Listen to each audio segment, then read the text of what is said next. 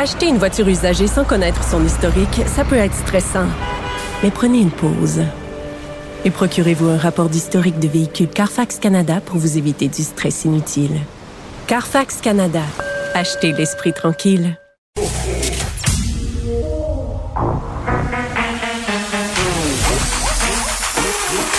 Elle a une opinion sur tous les sujets. Pour elle, toutes les questions peuvent être posées. Geneviève Peterson. Cube, Radio. Hey, salut, bienvenue à l'émission avec vous pour les deux prochaines heures et demie. C'est la première journée d'école à la maison.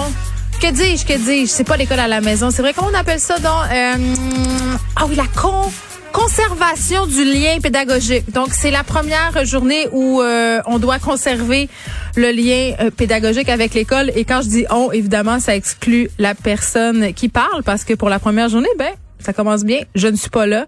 Et évidemment, c'est pas moi qui est en charge de le conserver, ce lien pédagogique-là. Ce sont nos professeurs qui, euh, je dois le dire, là, semblent un petit peu perdus par rapport à ce qui est demandé du ministère sur cette conservation du lien pédagogique pour ces journées du 17 et 18 décembre. Ces journées qui, qui vont tout changer, là. Ça va absolument tout changer. Ça aura des répercussions indéniables sur le reste de l'année. Si jamais les enfants manquaient de choses à apprendre, hein, ce jeudi et ce vendredi, avant Noël, tout serait perdu selon moi, tout serait perdu. Et vraiment, euh, il y a des professeurs qui sont vraiment convaincus que tout serait perdu parce qu'avoir certains horaires envoyés, je pense qu'il y a des profs qui pensent qu'ils sont au MIT.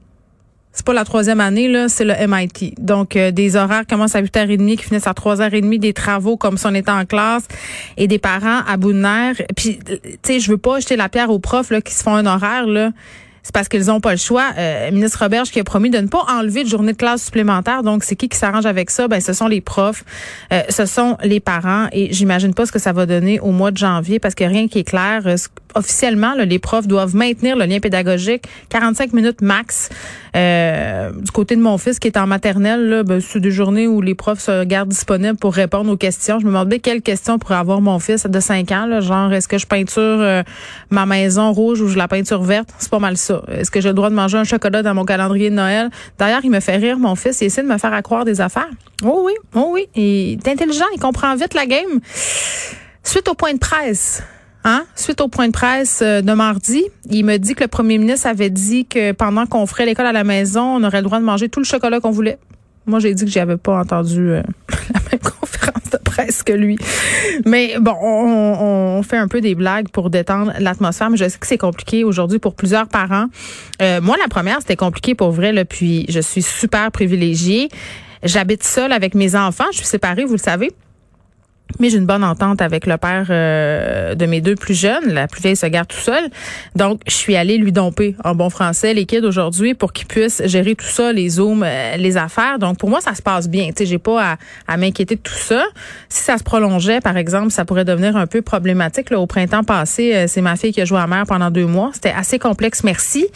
Mais plusieurs commentaires sur ma page euh, Facebook à propos de cette première journée d'école à la maison. Euh, des profs qui ont donné ça assez mollo, là, une heure de Zoom, de la discussion des activités de Noël. Ça, je pense que les parents étaient assez contents en général.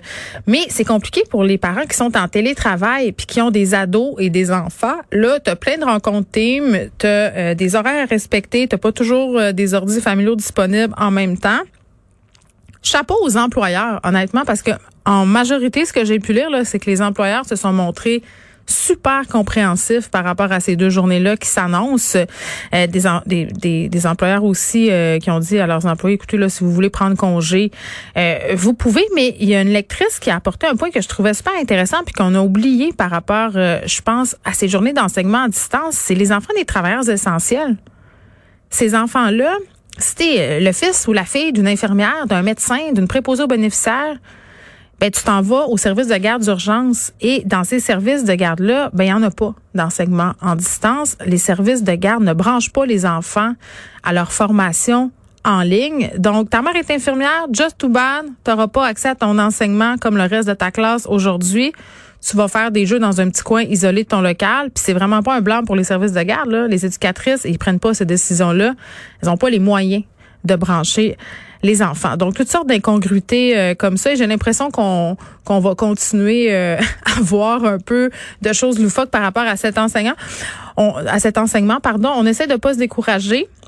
C'est sûr qu'on critique, mais en même temps, on est tous et toutes dans le même bateau. Les profs font leur possible, les parents font leur possible. Et je peux vous dire, là, c'est une bonne chose que le premier ministre a décidé de pas fermer la SAQ. Parce que va avoir besoin peut-être d'un petit remontant, voire même de plusieurs d'ici au 11 janvier. Euh, euh, faisons un petit bilan des décès aujourd'hui et des nouveaux cas. 22 malheureusement nouveaux décès, c'est quand même très très élevé. Un décès c'est un décès de trop, mais tout de même ça baisse pas.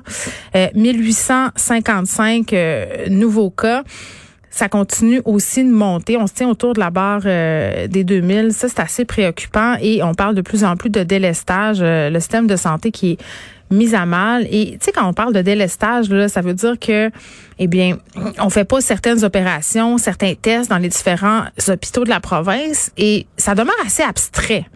Tu sais, le gouvernement nous dit au point de presse, faut faire attention parce que de plus en plus de délestage. Essaie de nous rassurer en disant en même temps que ce sont pas des des cas urgents, que ce sont des cas non prioritaires qui sont mis entre guillemets sur pause. Euh, moi, aujourd'hui, j'avais envie qu'on qu'on mette un peu un visage sur cette réalité-là parce que ce sont des ce sont des humains hein, qu'on est en train de parler. Là, ce sont pas euh, des statistiques. On va parler avec Sylvie euh, Miron qui est préposée aux bénéficiaires. Madame Miron, bonjour. Oui, bonjour. Et merci de, de nous parler. Merci d'être là. Euh, Madame Miron, vous êtes présentement en attente d'une chirurgie. On devait vous opérer. Pourquoi? Euh, pour enlever un ganglion, un cancer des ganglions, un lymphome euh, dans le cou droit. Euh, on m'avait dit qu'on avait qu'il y avait 90 jours, mais le 90 jours finit le 29 décembre. Puis on m'a mentionné que même en janvier, je serais pas opérée encore. Bon, si je comprends bien, là, votre chirurgien euh, avait donné un délai de 90 jours maximum pour que vous subissiez cette intervention-là. Et là, vous savez pas quand est-ce que vous avez passé. Non, j'ai aucune idée de quand je vais passer. Mais dans ma tête à moi, un cancer, euh, il me semble que c'est prioritaire. Est-ce que vous connaissez le stade de, votre maladie? Non, je ne le connais pas. C'est justement après ils vont faire une biopsie, puis c'est là qu'ils vont voir le stade de mon euh, de mon cancer. Ben, ok, fait que c'est comme si finalement on connaît pas le stade, donc on sait pas si c'est grave. Donc à cet à cet effet-là, on peut vous placer entre guillemets euh, sur la liste des personnes qu'on peut délester. Est-ce que c'est comme ça que vous le comprenez? Oui, c'est comme ça que je le comprends, parce que présentement, il opère des cas de cancer, mais plus graves que le mien. Mais vous savez pas la gravité de votre cancer, ça doit être excessivement difficile de fonctionner, Madame Miron, en sachant ça? Oui, oui, oui, c'est très, très, très stressant. C'est stressant pour moi, pour ma famille au complet. C'est vraiment stressant. Puis là, ça fait combien de temps que vous savez ça, que vous avez un, ganglion euh, cancéreux dans votre cou, dans la région droite de votre cou? Depuis le mois de février. Et fait que ça fait quand même plusieurs mois.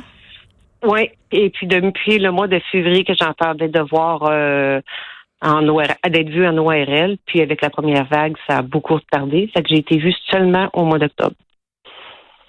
Mais OK, est-ce que vous avez, euh, j'imagine que vous avez été tenu en, en, lien avec votre médecin, avec une certaine équipe soignante pendant ce temps-là? Est-ce que vous avez des gens à qui vous pouvez parler, à qui vous pouvez confier euh, qu'est-ce qui se passe? Parce que j'imagine que euh, n'importe qui dans votre situation aurait l'impression, entre guillemets, que, que son état s'aggrave.